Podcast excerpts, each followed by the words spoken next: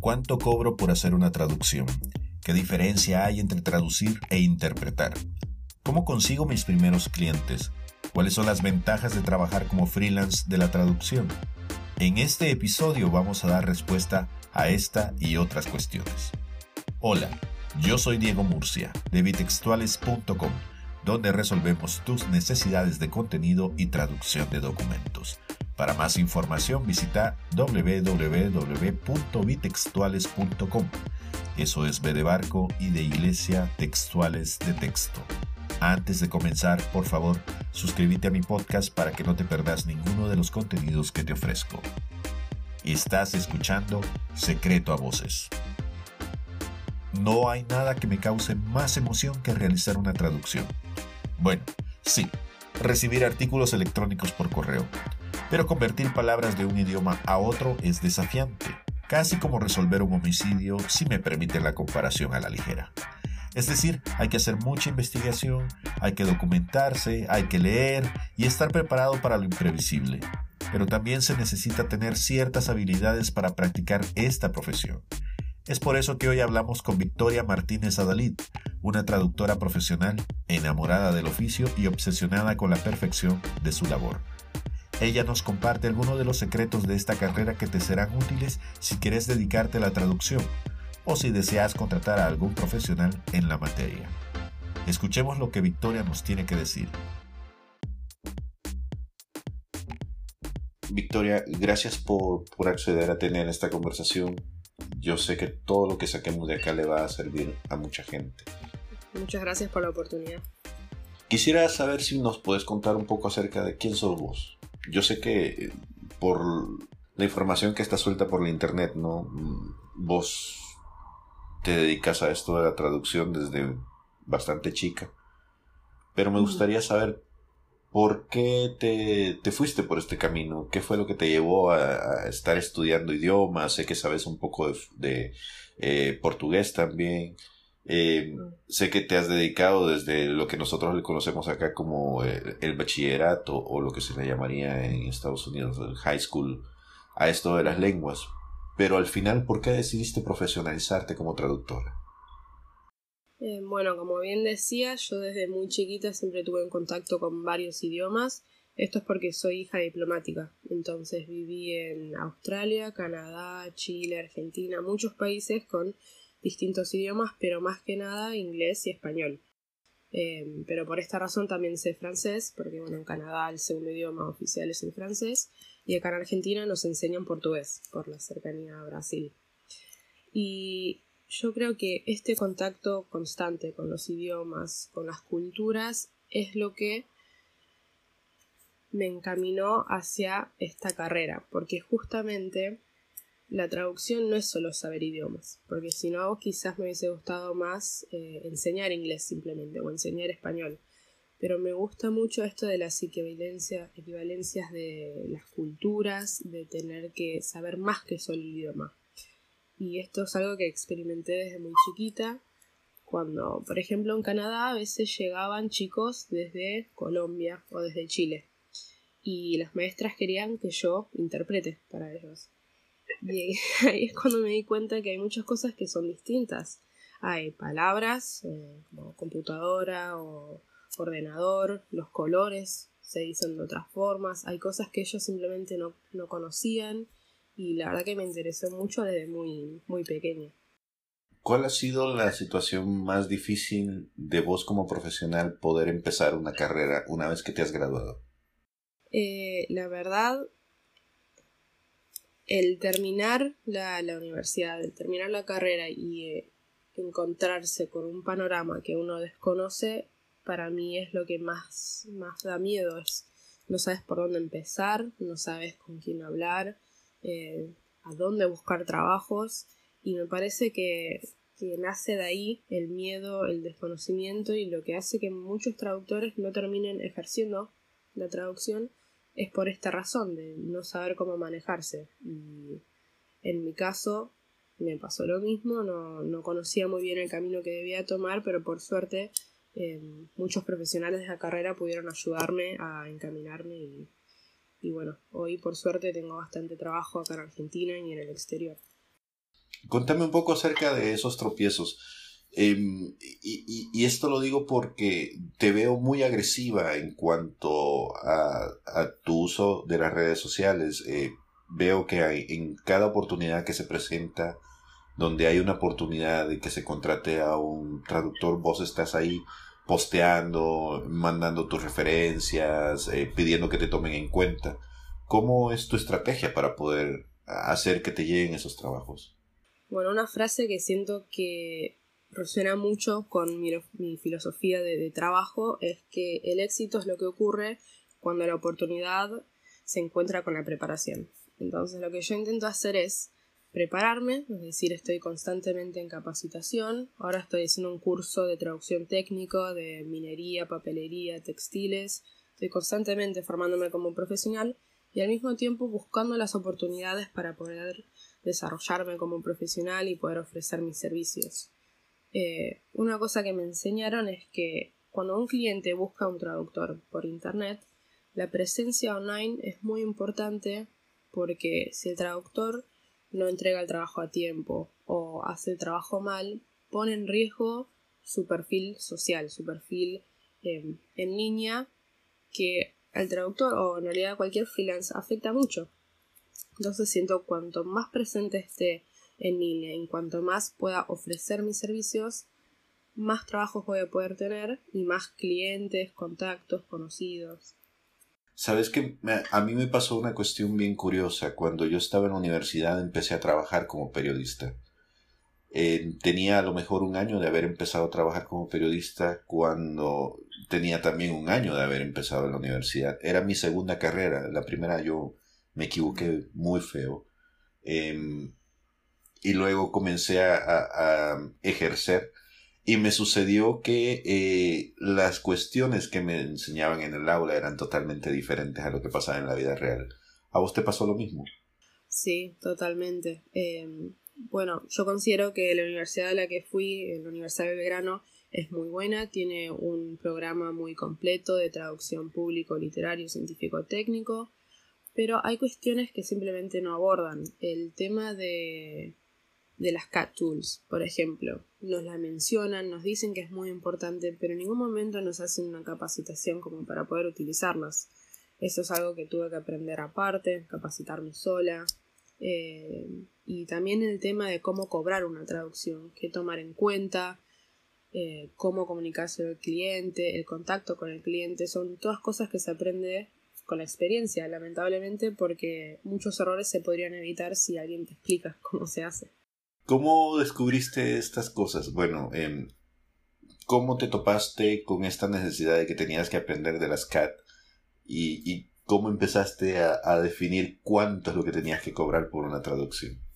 La verdad que yo, como decís vos, tengo mucha presencia online. Siempre que puedo uso los medios sociales para poder eh, consultar o compartir. Y en mi caso encontré un grupo de Facebook con traductores argentinos y pregunté ahí cómo es que ellos hacen para poder cobrar una traducción. Y me dijeron que se pueden guiar por dos instituciones, que es el Colegio de Traductores Públicos de Buenos Aires y la ATI, que es otra asociación eh, de traductores e intérpretes argentinos. Y ahí hay un listado donde se comunica eh, el precio por palabra dependiendo del idioma, el tipo de texto, hacia quién está dirigido. Y la verdad que me sirvió mucho. Ahí ponen los aranceles mínimos y después uno va viendo eh, bueno, cuánto puede cobrar, eh, cuánto tardan en hacer una traducción y va aprendiendo también sus propios tiempos, sus capacidades y ahí más o menos determina cuánto cobrar. Y sobre las CAT, ¿cómo fue que te topaste con, con eso? Las CAT Tools, em, ahora sigo buscando una capacitación de trados porque, bueno, me, dicen que es la, la Tool más importante en, en, la profesión, pero eso también fue a través de la experiencia. Yo estoy trabajando con una empresa en China que usa MemSource y yo, les dije que no, no tengo experiencia en MemSource, no sabía cómo utilizarlo y por suerte ellos me capacitaron y la realidad es que una vez que sabes cómo usar una CAT tool, las otras más o menos puedes ir manejándote hasta encontrar eh, encontrarle la vuelta. Quizás no estás usando todos los beneficios o todas las características, pero lo suficiente como para usar el Translation Memory para poder completar un trabajo. ¿Cómo fue tu primera experiencia que lograste conseguir un cliente? ¿Cómo fue ese sentimiento? ¿Cómo fue esa estrategia? ¿Cómo te sucedió? Eh, sucedió por LinkedIn, de mi constante, de mi perseverancia de buscar y ofrecer servicios, por fin dio fruto. Yo creo que estoy buscando así en LinkedIn desde mi segundo año de carrera. Eh, ahí la universidad me ofreció una pasantía, pero bueno, no era un cliente directo. Y mi primer cliente directo se dio en mi último año de universidad. Es un centro de estudios de Argentina y querían que traduzca un paper científico eh, acerca de, del BPH, me parece. Y bueno, encima era una traducción técnica muy médica, yo igual en la universidad me enseñaron, pero en ese momento me agarró miedo, la verdad, me agarró miedo de mirar si eh, no puedo hacer lo mismo que hago en la facultad, si no estoy cobrando bien, si tardo demasiado, te, genera muchas dudas el estar solo. Ya no tenés un, profesor diciéndote qué hacer, cuándo hacerlo, cómo hacerlo. Em, y bueno, ahí también recurrí a algunos profesionales eh, para ver glosarios que podían tener a mano, algún conocimiento, contacto. Y por suerte todo salió bien porque después de esa traducción em, ahora son un cliente fijo. Todo el tiempo me piden traducciones de artículos, subtítulos. Eh, y por suerte salió bien. ¿Cuáles son las estrategias de negocio que vos utilizás para poder vender más tus servicios? Digo, podrías quedarte tranquila con lo que ya tenés y pues con eso podrías irla pasando, ¿no? Pero, ¿qué otras estrategias aplicás para poder seguir captando más y más clientes?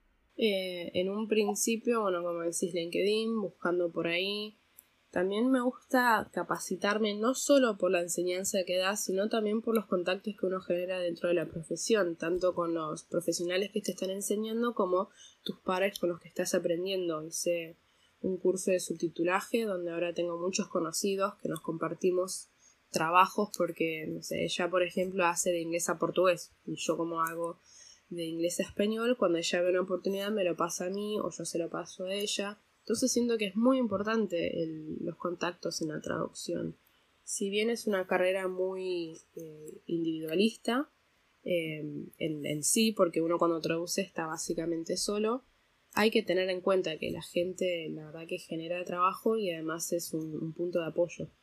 Mira, estás mencionando dos cosas que me parecen bien curiosas. Bueno, la primera y la que más controversia me genera es la siguiente. Yo una vez te vi publicando una queja en donde vos estabas eh, aplicando para un trabajo y de repente aparecía alguien más como un gatillero queriendo echarte zancadilla y quitarte ese trabajo y vos te quejaste sobre eso.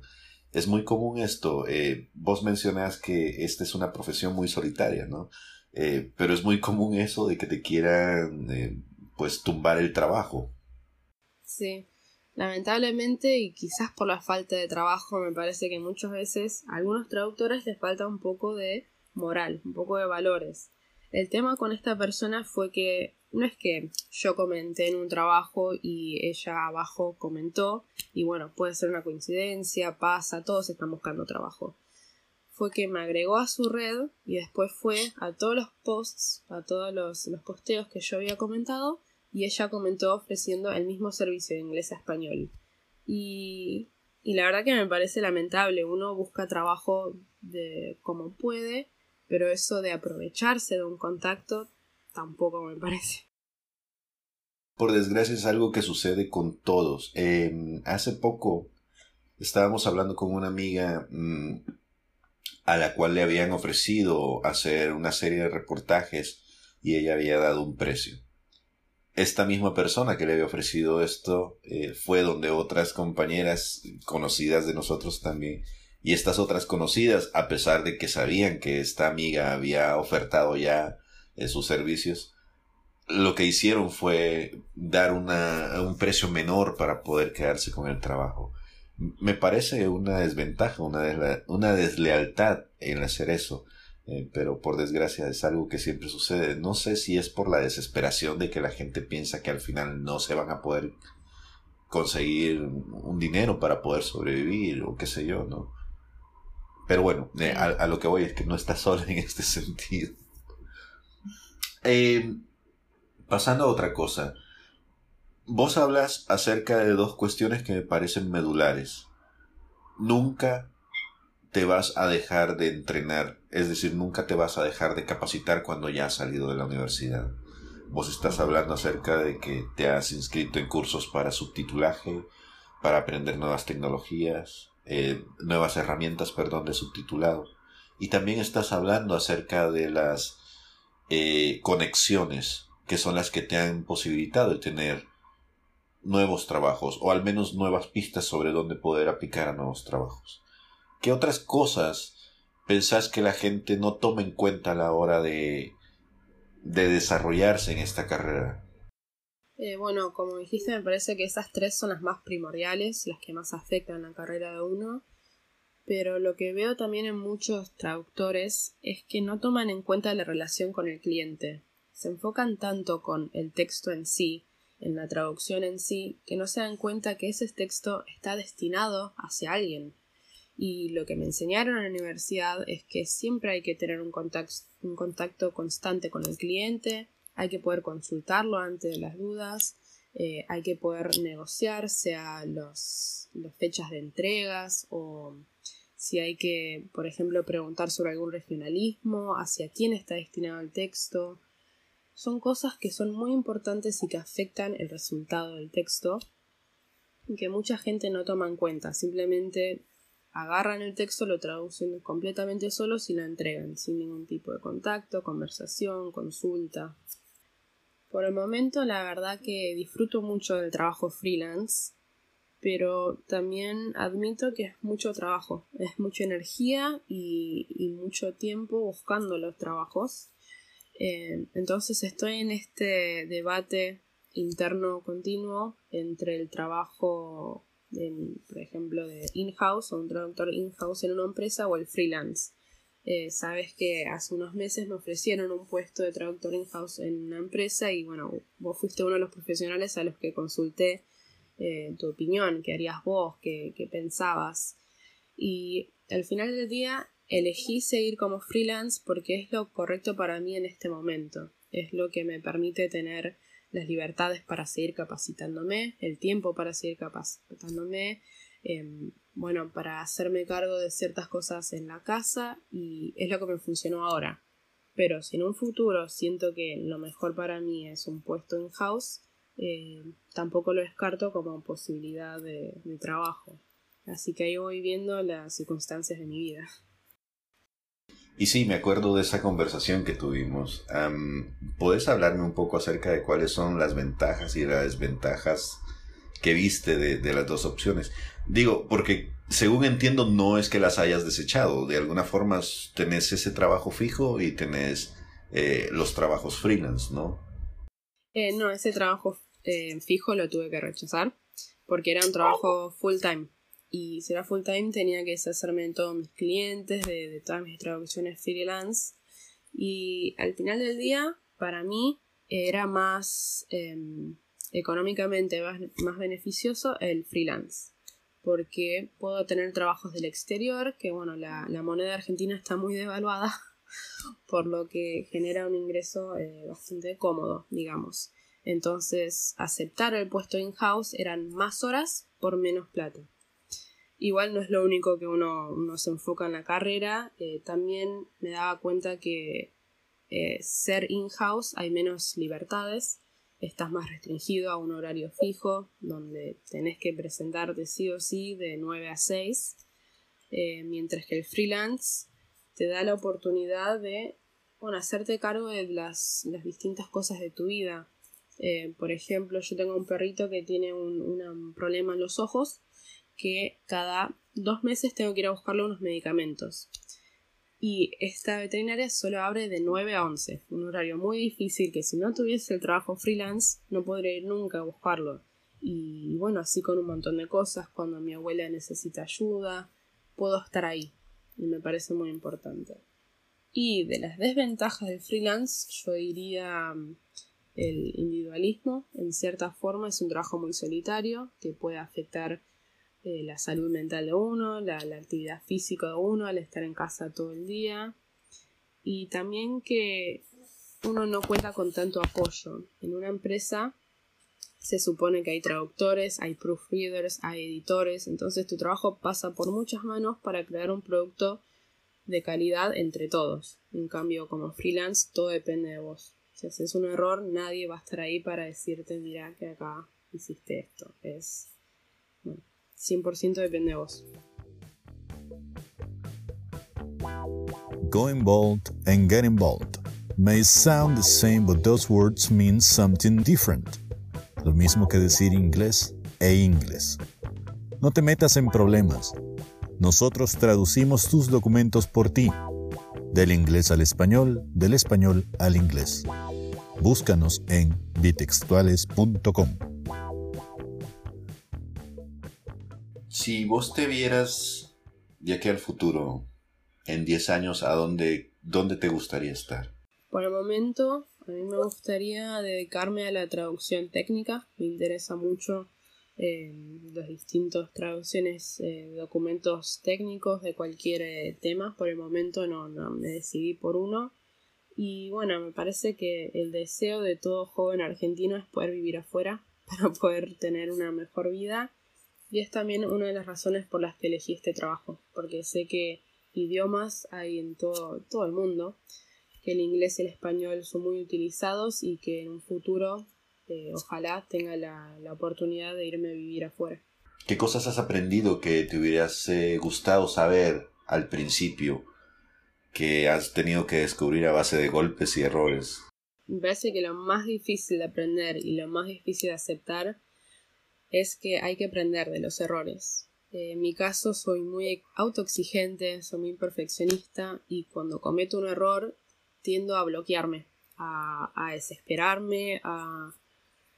En vez de enfocarme en qué es lo que hice mal, cómo puedo arreglarlo, cómo puedo evitarlo, me, ponía mal, me dejaba llevar por las emociones y eso no me, no me ayudaba en nada, no me, no me ayudaba a aprender, a crecer de ninguna forma. Entonces, me parece que lo más importante que aprendí a golpes es que cuando uno comete un error hay que ver cómo remediarlo, cómo evitarlo y, crecer a partir de ello. ¿Puedes hablarme acerca de tu método de trabajo? ¿Cómo realizas una traducción? Bueno, una vez que se me encarga la traducción, como digo, yo tengo un contacto muy constante con el cliente, les paso mi número de WhatsApp, eh, pueden llamarme, eh, antes que nada les dejo en claro que pueden comunicarse conmigo por cualquier tema y que yo también voy a estar comunicándome con ellos si tengo alguna duda. Eh, luego para comenzar la traducción depende un poco del tema, pero casi siempre requiere una investigación previa. Hay que saber acerca de un tema para poder traducirlo y me encargo de solamente buscar por internet y aprender sola. A veces tomo notas, todo y una vez que ya siento que tengo los conocimientos básicos o los más importantes, ahí comienzo la traducción. Y bueno, eso lo hago a veces por MemSource, a veces decido simplemente hacerlo por Word porque no son trabajos que necesito una memoria, porque son solo una vez o dos veces por un cliente. Y ahí la típica eh, partir la pantalla en dos, tener inglés y español y internet para investigar todos los términos, glosarios, eh, hay que apoyarse mucho en la investigación. Cuando terminas el trabajo, das chance a tus clientes de una revisión y das chance de poder rehacer algo si algo no les suena bien. Sí, eh, bueno, otra cosa que me parece importante es cuando uno termina la traducción, alejarse. No es que uno termina la traducción y ya la envía. Lo mejor es dejar un día, dos días, alejarse del texto y después vuelvo para hacer un proofreading, una edición, a ver que esté todo bien. Luego, eh, como decís, lo mando y siempre aclaro que si alguna modificación, algún término que prefieren de otra forma, algo que quieran agregar o sacar, que me avisen.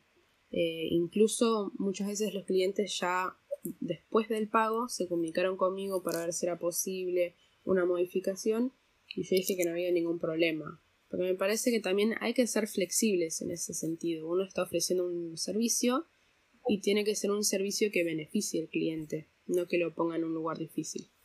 ¿Te ha tocado en algún momento decirle no a algún cliente? Y no en el sentido de que no quiero eh, trabajar con vos, sino eh, que el cliente te empieza a decir, mira, pero es que me gustaría que modificáramos acá esto, o acá esta palabra no me gusta, o puedes hacer este cambio. Eh, los únicos trabajos que he rechazado fueron porque el pago que ofrecían no era no justificaba el tiempo que yo iba a poner en el trabajo. Es decir, que también sucede mucho en la profesión cuando uno le quiere ofrecer eh, muy poco por palabra e incluso con 10.000 palabras no suma un monto que justifique todo el trabajo. Pero así de por modificaciones, no, tengo un cliente eh, que es sobre traducción técnica que muchas veces me, me solicita cambiar un término, modificar, agregar o sacar, pero nunca, nunca les rechacé y por suerte nunca tuve ningún problema con el pago. Si yo les decía, bueno, sí, puedo agregar estos dos párrafos, pero eh, va a ser tanta plata, dijeron no hay problema. También ellos fueron muy flexibles conmigo, y eso, bueno, lo mejor para producir un texto de calidad. ¿Eso es bueno negociarlo previo? Yo siempre que me dicen ya la cantidad de palabras, eh, pido bueno, una pequeña muestra de la traducción para ver cuán técnica es, cuánta investigación me va a requerir y ahí es cuando les indico el precio. Cuando tengo un cliente fijo o cuando es un volumen de trabajo muy importante, yo suelo ofrecer descuentos.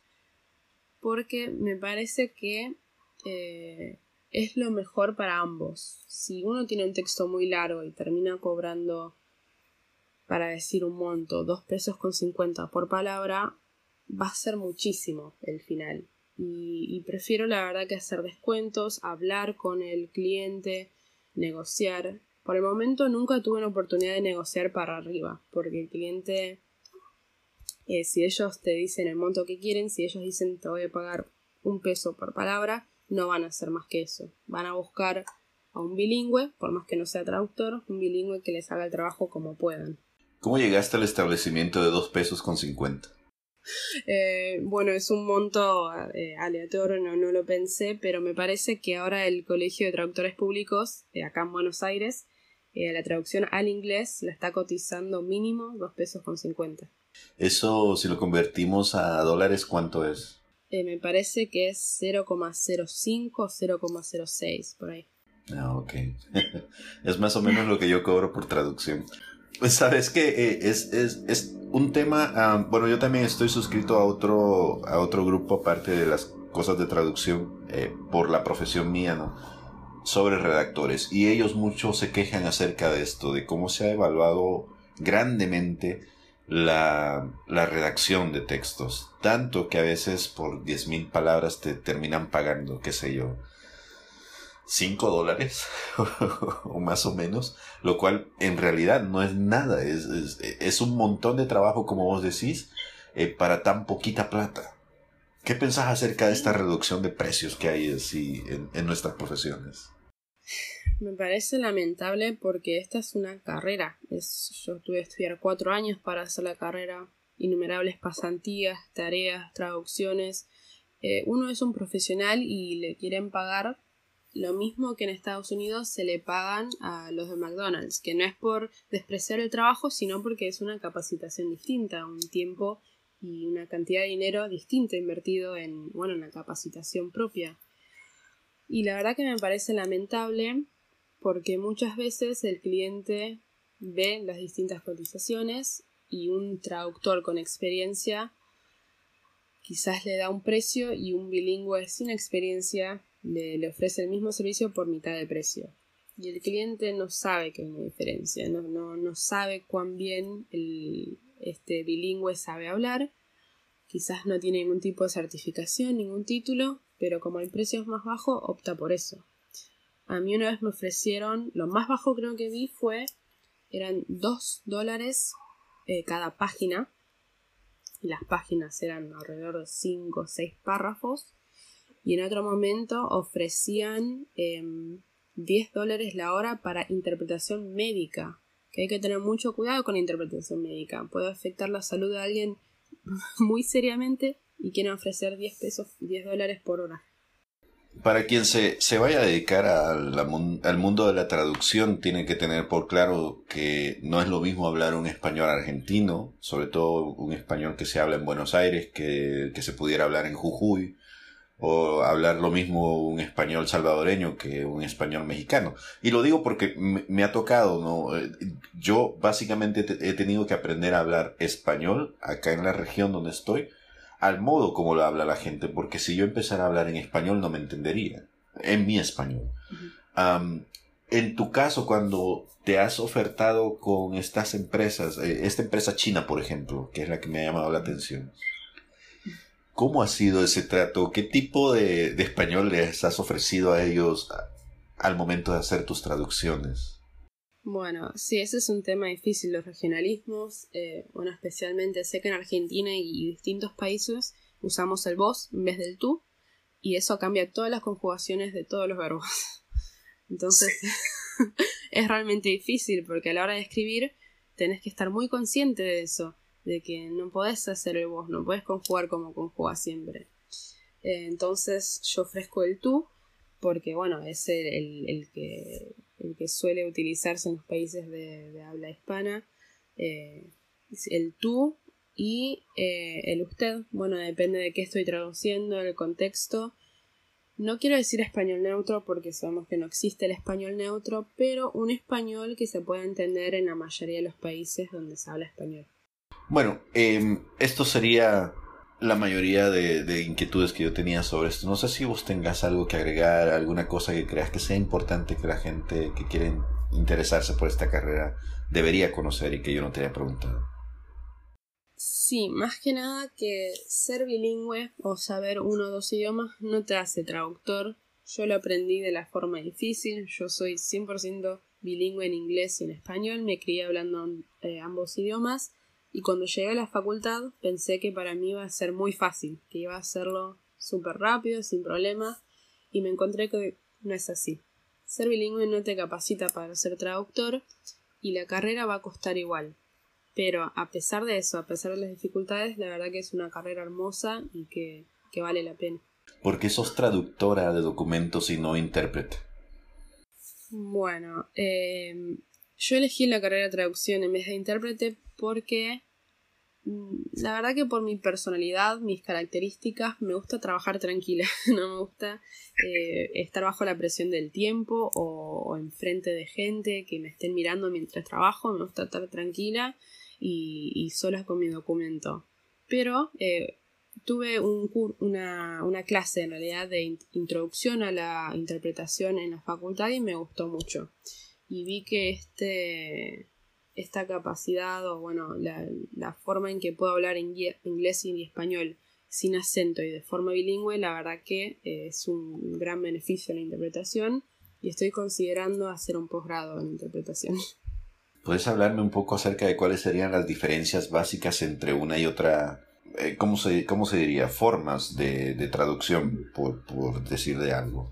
Bueno, la diferencia más importante es que la traducción es de textos escritos, mientras que la interpretación es hablada, puede ser simultánea, es decir, al mismo tiempo que el otro habla, o consecutiva, cuando el que habla hace pausas para que uno pueda traducir.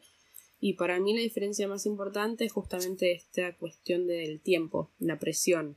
Uno cuando interpreta tiene que estar listo, preparado, eh, a veces se les da glosarios antes de las conferencias o antes de, del evento, pero al momento el, intérprete tiene que tener todo en la cabeza, tiene que estar listo. Y también lo más difícil de la, de la interpretación es escuchar mientras se procesa, eh, se traduce bueno, en la mente y se reproduce. Son muchos, muchas tareas simultáneas, mientras que la traducción eh, uno puede hacerlo más tranquilo, más a su paso. Victoria, te agradezco por toda esta información que nos has dado. De seguro, mucha gente te lo va a agradecer. Ah, yo desde ya te lo estoy agradeciendo. Hay muchas cosas que no sabía, otras que sí, y que me van a ayudar a reforzar los conocimientos. Gracias por compartir este momento con, nosotros. No, muchísimas gracias por la oportunidad y también quería felicitarlo por su, su excelente podcast. Eh, lo estuve compartiendo por LinkedIn y la verdad que tiene mucho éxito. Mil gracias. Ya para terminar, ¿cuáles son tus generales? ¿Dónde la gente se pudiera comunicar con vos de repente para ofrecerte trabajo, una amistad, una conexión de trabajo? Bueno, eh, la, red que más uso así de forma profesional es LinkedIn. Mi nombre es eh, Victoria Martínez Adalid. Me parece que soy la única que tiene ese doble apellido, así que me pueden encontrar fácilmente. Muchas gracias, Victoria. Muchas gracias a vos.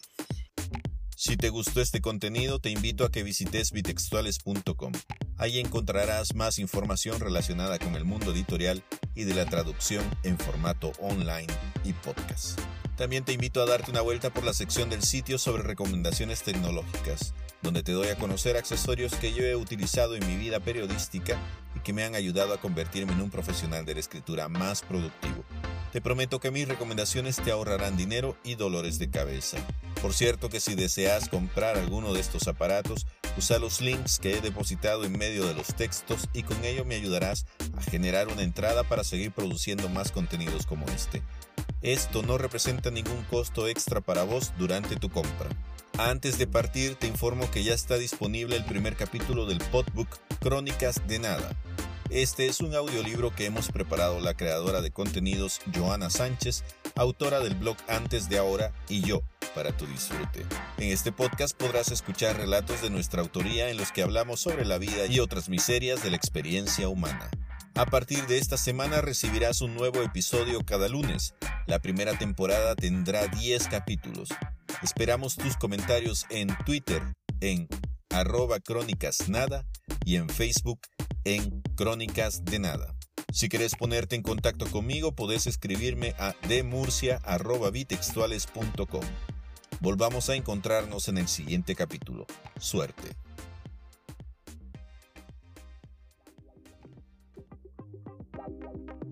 Antes de retirarme, me gustaría hacer un postdata.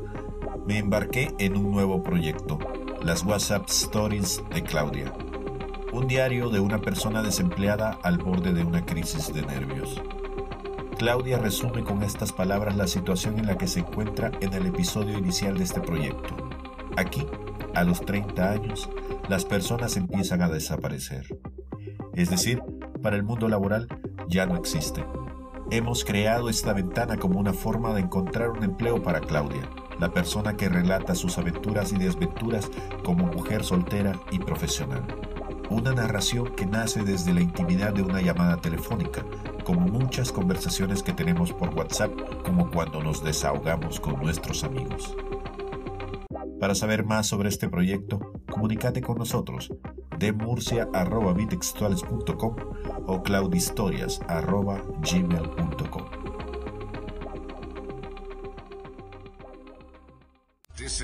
An Audio Dice.